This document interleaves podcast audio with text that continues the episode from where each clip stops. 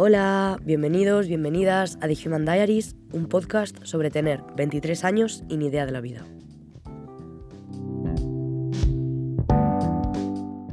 ¿Qué tal? ¿Qué tal estáis? ¿Qué tal ha sido vuestra semana, esta semana de festivos y de puentes? Puentes que yo no he hecho ni siquiera uno, o sea, trabajé el lunes, trabajé el miércoles y trabajé el viernes.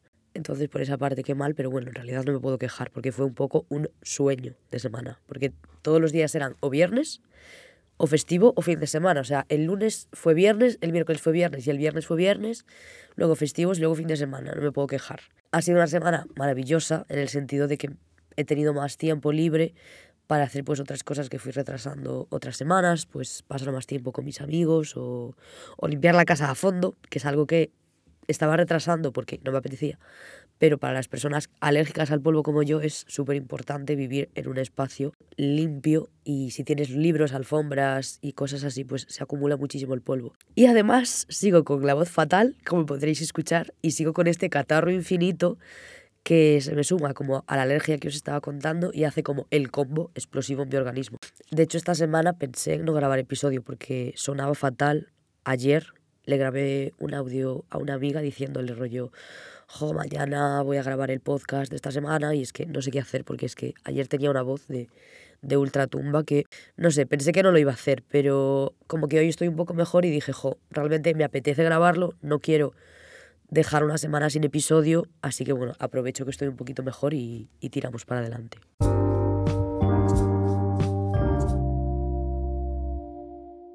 Y esta semana, para este episodio 5, quería hacer como un episodio otra vez más relajadito, como el que hice, creo que fue hace dos semanas, puede ser. Que además eh, creo que un episodio de este estilo va perfecto con esta semana, así pues más relajada, como de puentes, de festivos, etc. Y hoy os quería hablar de feminismo, que es como un temazo, ¿no? Pero os quería hablar de feminismo en plan charlita. ¿Qué quiere decir en plan charlita? Pues que la preparación de este episodio ha sido más bien escasa y lo que me apetece es pues hablar de las cosas obviamente relacionadas con el feminismo, siendo el tema principal que engloba todo, ¿no? El feminismo y el, y el género. Las cosas un poco que se me vayan ocurriendo, pero rollo saltar de un tema a otro, sin muchísimo guion y sobre todo pues de forma más relajada, no sé. Hoy pues he ido al gimnasio, he ido a trabajar y ahora estoy como ya es media tarde, ya quiero pues, grabar esto, en plan, como si estuviera hablando con una amiga, tomando un café, que hemos quedado hoy para tomar un café y hemos acabado hablando de esto, pues así, ¿no? Y yo creo que además, como a las personas que me conozcáis, estaréis pensando en plan, wow, ya, ya era hora, ¿no? Que hablaras de esto, porque soy como la típica que da todo el rato como la chapa con este tema. Pero bueno, aquí, aquí va el episodio.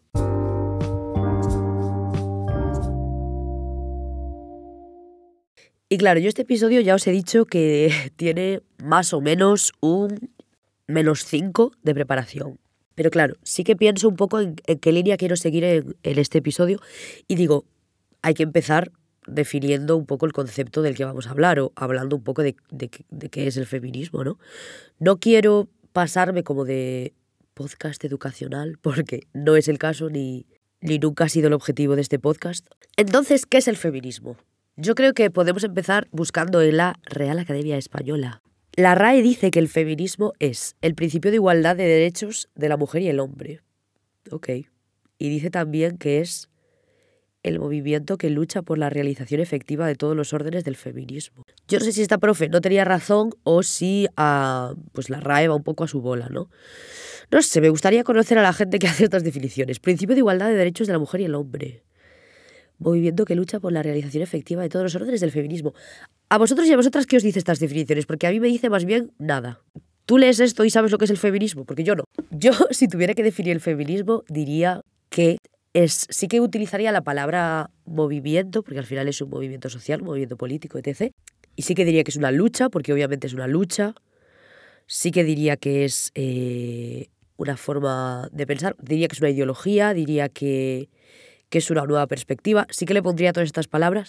Sí que diría que, por dejarlo en una frase, diría que es un movimiento que busca la liberación de las mujeres frente a la opresión o a la violencia patriarcal.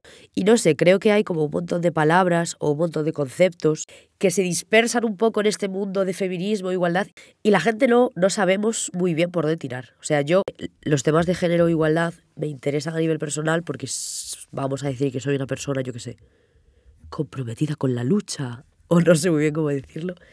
Y luego a nivel profesional yo estudio un máster de, género, igual, género e igualdad. Que tampoco quiero decir con esto que yo sea la persona que más sabe del mundo, porque me quedan un millón de cosas por aprender, igual que a todas, ¿no? Pero sí que hay como un montón de, conceptos, de palabras, de cosas que se, que se interrelacionan o que al final las, la, la información que tenemos a nuestro alcance es tan grande que muchas veces nos llega información de sitios que y nos volvemos locos y tenemos el cerebro hecho un cacao, sí. Entonces quería hablar también un poco de estas palabras, ¿no? Por ejemplo, machismo. ¿Qué es el machismo? El machismo es lo contrario al feminismo. El, o sea, el machismo y feminismo igualdad. ¿Qué es la igualdad? Entonces yo creo que lo que podemos hacer como eh, buenos y buenas españoles y españolas es mirar la RAE. ¿Y qué dice la RAE sobre el machismo? Vamos a verlo. Nuestra querida e idolatrada Real Academia Española dice que el machismo es la actitud de prepotencia de los varones respecto de las mujeres. Y después dice que es la forma de sexismo caracterizada por la prevalencia del varón. Guau, pues. Pues bueno, pues eh, ok, right. No me queda claro tampoco qué es el machismo. El machismo es una actitud. Dentro del machismo hay actitudes. ¿Podemos decir que el machismo es una actitud? Podemos decir que dentro del machismo hay actitudes, pero hay muchas más cosas. Yo no definiría el machismo así, lo, igual lo definiría con otras palabras, con diría que es igual cultura, dentro de la cultura hay actitudes. Sí que diría que es igual tradición, diría que es eh, ideología, que también definimos feminismo por ahí. No sé, lo definiría un poco por esa, por esa parte, ¿no? Y diría al final que el machismo es la forma de, de actuar del patriarcado.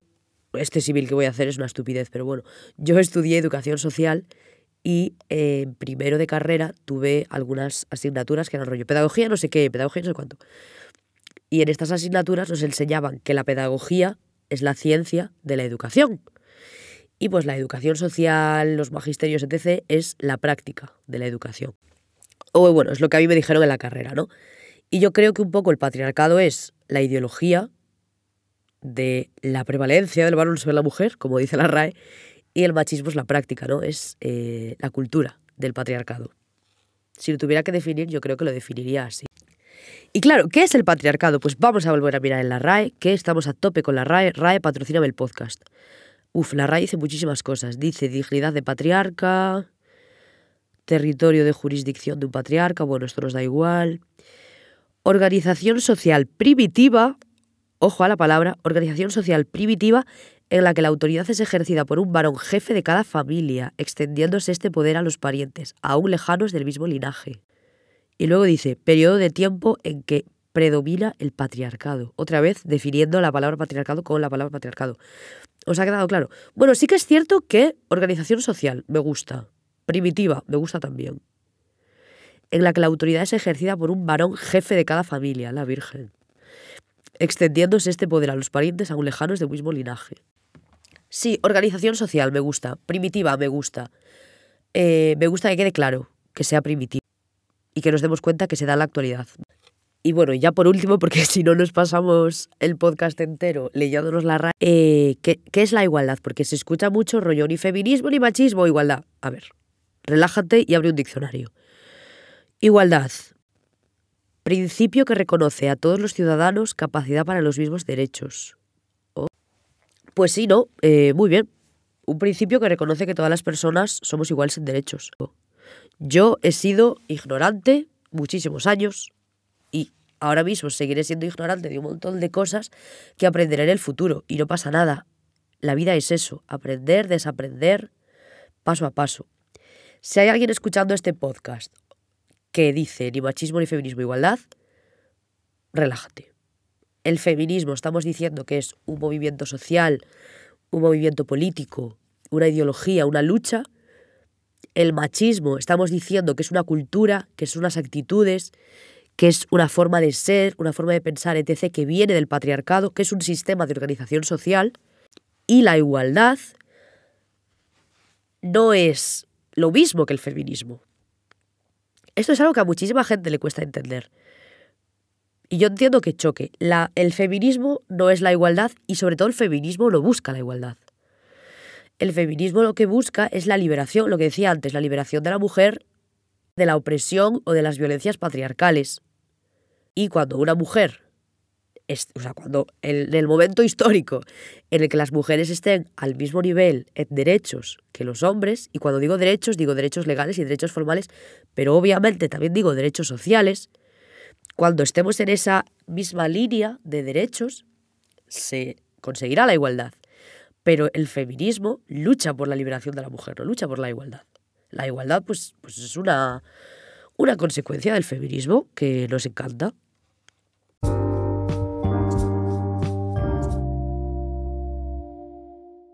¿Qué más? ¿Qué más cosas tengo para deciros? Yo espero que este podcast no esté siendo pesadísimo de escuchar con esta voz, pero bueno. Hablábamos antes de cultura, hablábamos antes de tradición, hablábamos de actitudes, de todo esto. Hablábamos de feminismo, de patriarcado, etc. ¿Todo esto de dónde viene? O sea, no me voy a poner aquí en plan historiadora porque ni es lo mío, ni, ni tengo muchísima información sobre eso. Pero ¿de dónde viene? O sea, nosotros nacemos y nosotras nacemos y somos personas de repente con actitudes machistas. Claro, la movida es que nosotros nacemos yo lo siento muchísimo por la RAE, que dice que el patriarcado es una forma de organización social primitiva, pero el patriarcado es, es ahora. El patriarcado es día 11 de diciembre del 2022. La organización social que hay el 11 de diciembre del 2022 es patriarcal. Entonces, claro, nosotros nacemos y nosotras nacemos y la sociedad que nos acoge, la familia, el grupo de amigos, etc., que nos acoge, está ordenada, está influida por este sistema patriarcal. Entonces, la educación que recibimos es una educación patriarcal, es una educación muy marcada por las actitudes de machistas y por, y por toda esta movida, ¿no? Entonces, aquí es cuando entra la importancia de, la coeducación, de, de, todas estas cosas, que yo creo que yo lo recuerdo muchísimo que a en el cole me hablasen de estas cosas. Puede ser que me hablasen de estas cosas y yo simplemente no prestase atención, que puede ser, y es muy difícil dejar como una huella en los niños con, estas cosas, pero yo no recuerdo que nos hablasen de, esta, de este tipo de cosas. O sea, sí que celebrábamos, pues, cosas, sí que hacíamos pues el Día de la Poesía y leíamos poesías, el magosto y, y comíamos castañas, el carnaval, etc. Pero el 8 de marzo, el Día de la Mujer, ahora en todos los colegios y en todos los institutos se hacen cosas. Acaba de ser el 25 de noviembre y en el colegio en el que yo trabajo, ah, pues había cosas, eh, nosotros hemos hecho cosas, etc. Pero, pero yo cuando era pequeña, para mí el 25 de noviembre, si era lectivo, pues era un día más que iba al cole y punto pelota, ¿no? Es que es súper, súper importante, ya no es tanto la educación formal de eh, vamos a hablarles a los niños de esto, vamos a tratar de esto en el aula o en el espacio que sea, que sí, es importantísimo. Pero tío, la, la información que les llega a los niños. O sea, los niños son esponjas, ¿vale? Se dice muchísimo, los niños son esponjas y están chupando todo el rato información de todas partes. Nosotros y nosotras como personas adultas somos ejemplos, en menor o en mayor medida. Estés con este niño o esta niña 10 minutos o 10 años, algo de ti se le queda. Tenemos que ser ejemplos y tenemos que tener muchísimo cuidado de lo que decimos, cómo lo decimos, cómo actuamos, cómo somos, o sea, cómo actuamos nosotros mismos y cómo actuamos hacia los demás. Si, por ejemplo, yo soy profesor de música, profesora de música, perdón, en un colegio, yo tengo que tener muchísimo cuidado en cómo interactúo yo con el resto del profesorado delante de los niños. Eso es súper importante. Y yo creo que no se le da tanta importancia, ¿no? Y sí, ok, que el 8 de marzo eh, hagas una actividad de eh, movidas de feminismo en clase, vale, pues igual a los niños les hace gracia porque pierden horas de clase. Pero es que es lo, lo único que les va a importar.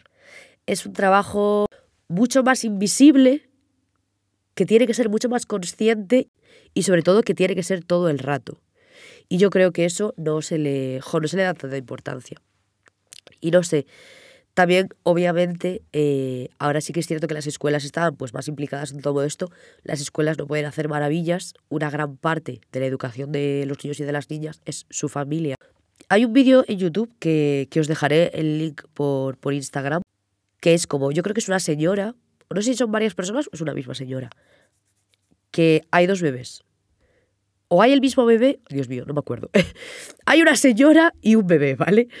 y como que se le dice, en plan, es una niña, está vestida de rosa, entonces es una niña. Y entonces la señora hablando con el bebé de, ay, qué linda eres, no sé qué, jugando con ella, pues con las muñecas, con las cocinitas, etc., diciéndole que es una princesa, que no sé qué, que qué guapa, que no sé qué. Siguiente escena, es la misma señora con un bebé niño, vestido de azul y tal. Y pues jugando con él a los coches, con las construcciones, diciéndole que es súper fuerte, que de mayor va a ligar un montón, etc. Y al final del vídeo le dicen a la señora, no sé si le dicen en plan, es el mismo bebé o no sé qué coño le dicen, pero le dicen rollo, como que le enseñan las imágenes y la señora dice, wow. O sea, qué diferente le hablo a un niño y qué diferente le hablo a una niña. Y es que, totalmente, o sea, estamos educando a los niños para que sean, o sea, estamos haciendo una educación diferencial de género que yo me abruma. Y yo creo que todas las personas que han visto ese vídeo, o vosotros y vosotras cuando lo veáis, os vais a sentir igual de abrumadas. Y es que es completamente normal que en nuestro día a día no nos damos cuenta y estoy segura de que yo y todas las personas hacemos muchísimas cosas para fomentar esta educación diferencial de género, pero si realmente intentamos hacer, intentamos hacerlo de una forma un poquito más consciente, jo, qué, bien haríamos, ¿no?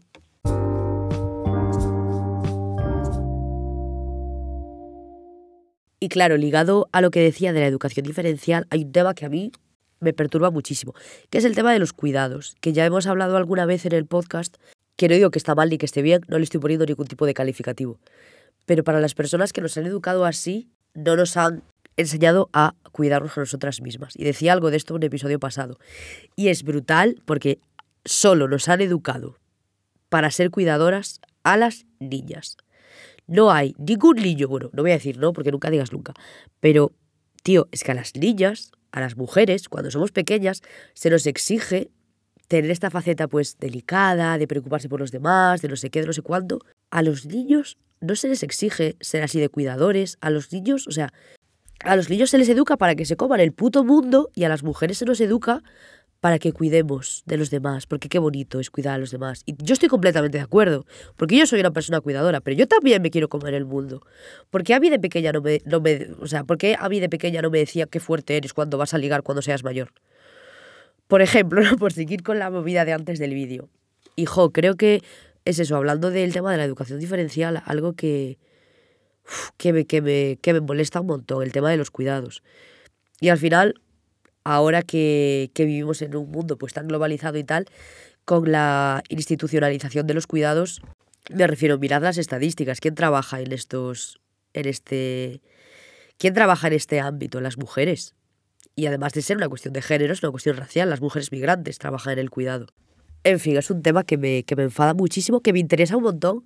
Y, hay, un, hay un artículo que, os, lo os lo dejo, como toda la información, os la dejo por Instagram. Hay un artículo que me encanta, un artículo científico sobre la, el tema de los cuidados, pero es rollo muy cortito y, muy, en plan, muy sencillo. Os, dejo el link, os dejo lo que pueda en Instagram para que, si os interesa, lo miréis. El tema de los cuidados, de la institucionalización de los cuidados, del sesgo de género y de clase en el tema de los cuidados. Os lo dejo por Instagram.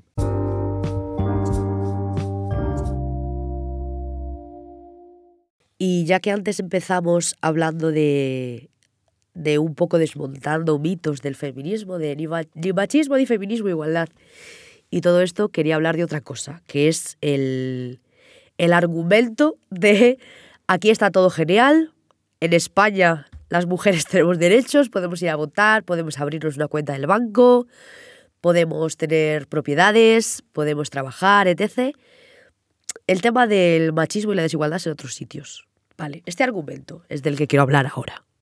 ¿Existen países que tienen leyes o tienen tradiciones más misóginas, más machistas, más patriarcales que España? Sí. ¿Es la violencia que se sufre en España la misma que se sufre en estos países? También. Me refiero. ¿Qué me quieres decir con este argumento? ¿Que el feminismo aquí no hace falta porque tenemos leyes? O sea, ¿las leyes sirven para algo? ¿Qué me quieres decir con este argumento? ¿Que en España no hace falta el feminismo? y que la lucha no es necesaria aquí, solo es necesaria en los sitios donde existe la mutilación genital femenina, por ejemplo, porque aquí podemos votar y tener casas. Creo que es muy importante diferenciar los derechos formales o los derechos legales que se tienen. Porque sí, obviamente, aquí podemos votar, aquí se puede tener propiedades, se puede trabajar, eh, podemos ir a la escuela, eh, tenemos derecho a la salud, etc. ¿Cuáles son los derechos a nivel social? ¿Las mujeres y los hombres tienen los mismos derechos a nivel social? Pregúntatelo. Yo soy mujer, tengo 23 años, a veces salgo de fiesta. Yo jamás vuelvo a casa sola, de noche andando o viene mi pareja conmigo, o vienen amigos conmigo, o me cojo un taxi. Y, si me tengo que gastar 10 euros o el dinero que sea en un taxi del sitio en el que esté a mi casa, me los gasto. Y no porque me sobre el dinero, porque una mujer de noche, sola por la calle, es un peligro. Un hombre solo por la calle de noche, obviamente le pueden robar, le pueden asesinar, le puede caer una maceta de un balcón en la cabeza y morirse, obviamente. Pero no es el mismo peligro y no está sometido a la misma violencia que una mujer. Y por eso hace falta el feminismo, porque aquí legalmente está todo genial, vale. Obviamente, yo contentísima de que en España la mutilación genital femenina no sea algo, no sea algo que se dé muchísimo. Pero, jova, pero jova, ¿esta gente en qué mundo vive? A mí me da rabia porque no quiero criticar a nadie, de verdad. Porque yo he sido muy ignorante. Pero, tío, todo el mundo, y cuando digo todo el mundo, es todo el mundo. O sea, aquí sí que me atrevo a decir todo el mundo. Todo el mundo tiene una amiga, una hermana o una mujer en su vida que ha sufrido un abuso sexual. Y estoy segurísima de que todo el mundo. Y me estás diciendo de que aquí está todo genial y tenemos derechos y que no hace falta el feminismo. Mira, sinceramente, léete un diccionario. Mira, sinceramente, léete un libro y déjame en paz.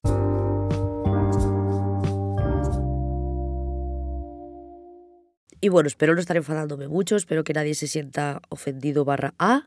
Es que yo soy una persona que menciono muy rápido. Pero bueno, por seguir un poco así con, con la línea que quería seguir del podcast, es que al principio hablábamos y definíamos el feminismo. Y claro, hay una cosa que pasa y es que el feminismo existe como tal, o bueno, lo que sé, los eh, récords no. Últimamente me pasa que pienso muchísimo en español y en inglés a la vez. Y a veces traduzco una palabra literalmente del inglés, que en español no es esa palabra para traducir y hablo como en dos idiomas sin ser yo bilingüe ni nada, ¿no? Pero bueno, como que históricamente se dice, por volver al tema, que el feminismo empieza en el siglo XVIII, ¿no? Y del siglo XVIII hasta aquí ha pasado por diferentes olas o diferentes etapas. Las etapas del feminismo se llaman olas. Y en la ola actual, estamos en la cuarta, que yo creo, no me hagáis muchísimo caso con las fechas, pero yo creo que es de los años 90 para acá, ¿no? Y la cuarta ola del feminismo se caracteriza por los nuevos feminismos y por darle un vuelco al sentido del feminismo. Y se caracteriza sobre todo por preguntarse, ¿feminismo o feminismos en plural? Porque la movida de la cuarta ola es que surgen, bueno, surgen, surgen, entre comillas, los nuevos feminismos, por llamarlos de alguna forma, ¿no? Surgen con el. surgen por la interseccionalidad. ¿Qué es la interseccionalidad? Pues la he querido buscar en la RAE, ya que estamos hoy a tope con la Real Academia Española, pero eh, no, la RAE no está, no, está tan actualizada, por si a alguien le sorprende. Entonces he entrado en la Wikipedia, que ya sé que no es una fuente de información súper fiable, pero bueno. La, Wikipedia dice que la interseccionalidad es un enfoque que subraya que el sexo, el género, la etnia, la clase o la orientación sexual, como otras categorías, están interrelacionadas.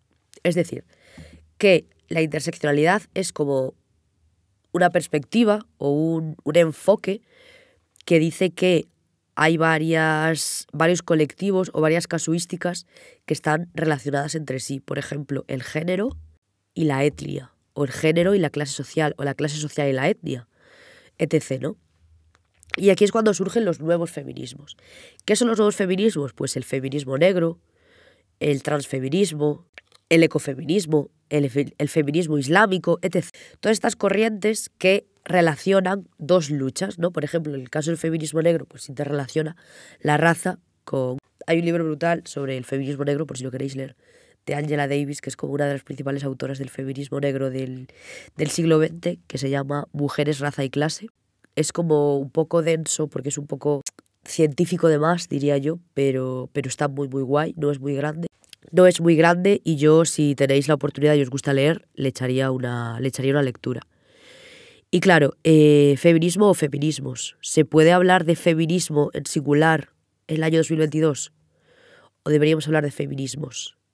No sé, porque aquí también podríamos hablar de otros temas, como es el tema trans, porque está el transfeminismo, que es la corriente del feminismo que dice que las mujeres trans deberían estar incluidas y representadas en, el, en la lucha, igual que las mujeres cis.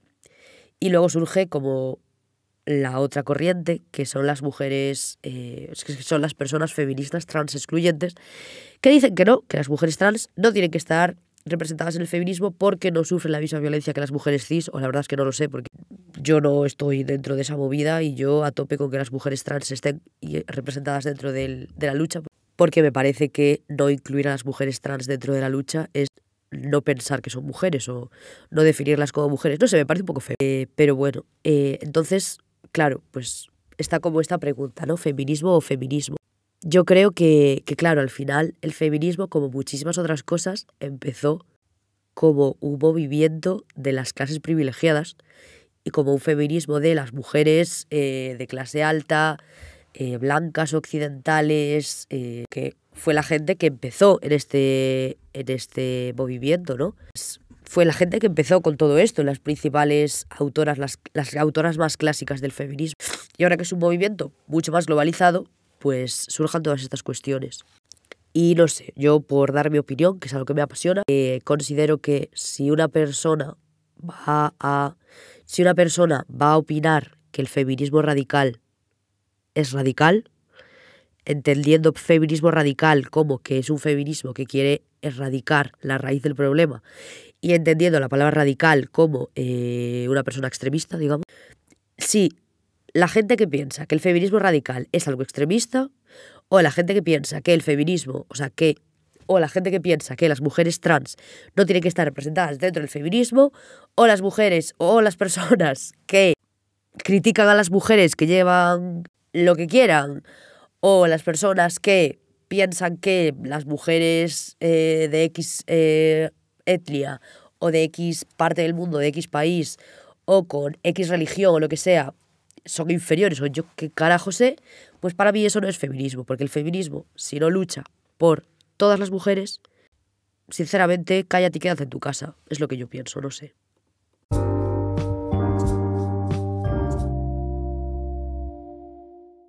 Y antes hablaba del tema de la educación diferencial y de que creo que se están haciendo muchas cosas muy mal. Este podcast es yo quejándome todo el rato. Eh, pero bueno, es lo que hay. Y hablaba un poco de que creo que en la educación está un poco mal, ¿no?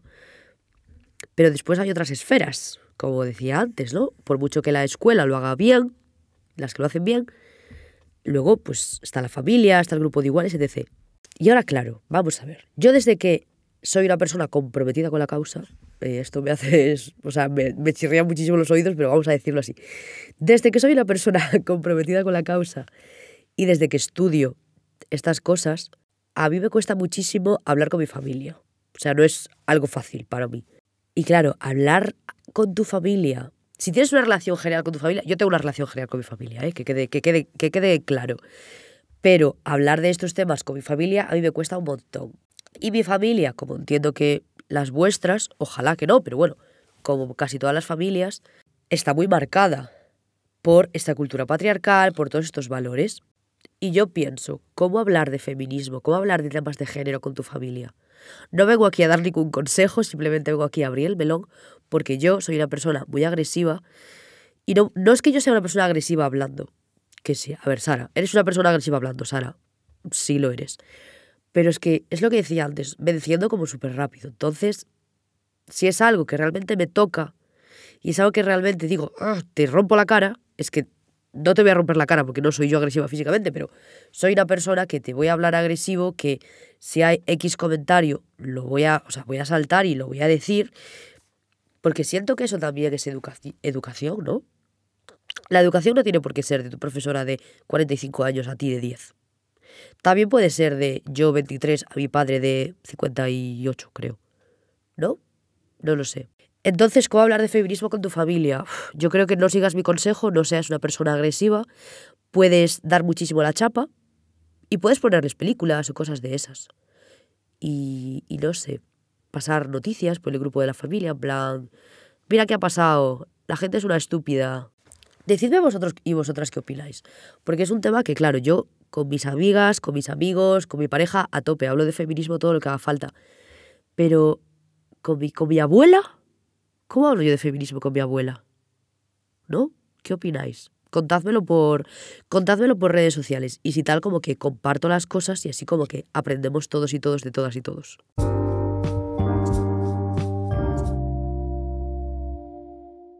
Y bueno, me voy a callar ya y voy a dejar aquí el episodio de hoy porque la verdad es que espero que no haya sido súper horrible de escuchar este episodio y súper terrorífico porque tengo una voz espantosa y tengo la nariz súper atascada. Pero bueno, quitando eso, espero que os haya gustado esta charlita, así como más relajada, más yo diciendo cosas al aire sin tener muchísima idea y sin preparármelo. Y lo sé, yo me lo he pasado guay grabándolo. Es como que estoy así chill, no lo sé es un tema que me interesa un montón. Y si os ha gustado, no sé, como que podemos hacer otros episodios un poco igual más específicos o un poco más organizados sobre el tema. Ya me, vais contando por Instagram o por, o por donde queráis, que me encanta cuando me, me, escribís cosas del podcast y todas estas cosas. Que no sé, esta última semana se ha unido un montón de gente a, al podcast y estoy muy contenta. Y, y, no sé, decidme si os ha gustado. Y si no os ha gustado, decídmelo también, rollo. Oye, Sara, pues esto no me gusta, en plan, me ha gustado más esto, yo a tope.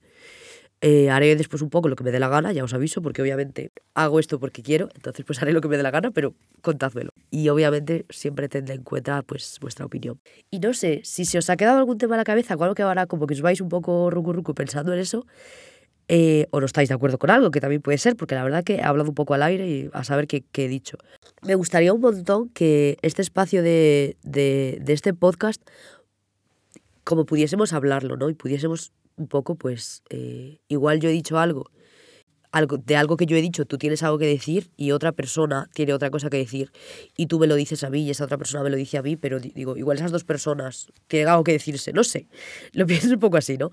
Eh, quiero un poco aprovechar este espacio que se está creando y que ya os digo que en estas últimas semanas se ha unido pues más y más gente eh, y si os interesa hablar de este tema, yo ya os digo que a tope con este tema, así que no sé. Recordad que podéis seguirme en Instagram y en TikTok en thehumandiaries.pod y nos escuchamos la semana que viene en el mismo sitio a la misma hora. ¡Chao!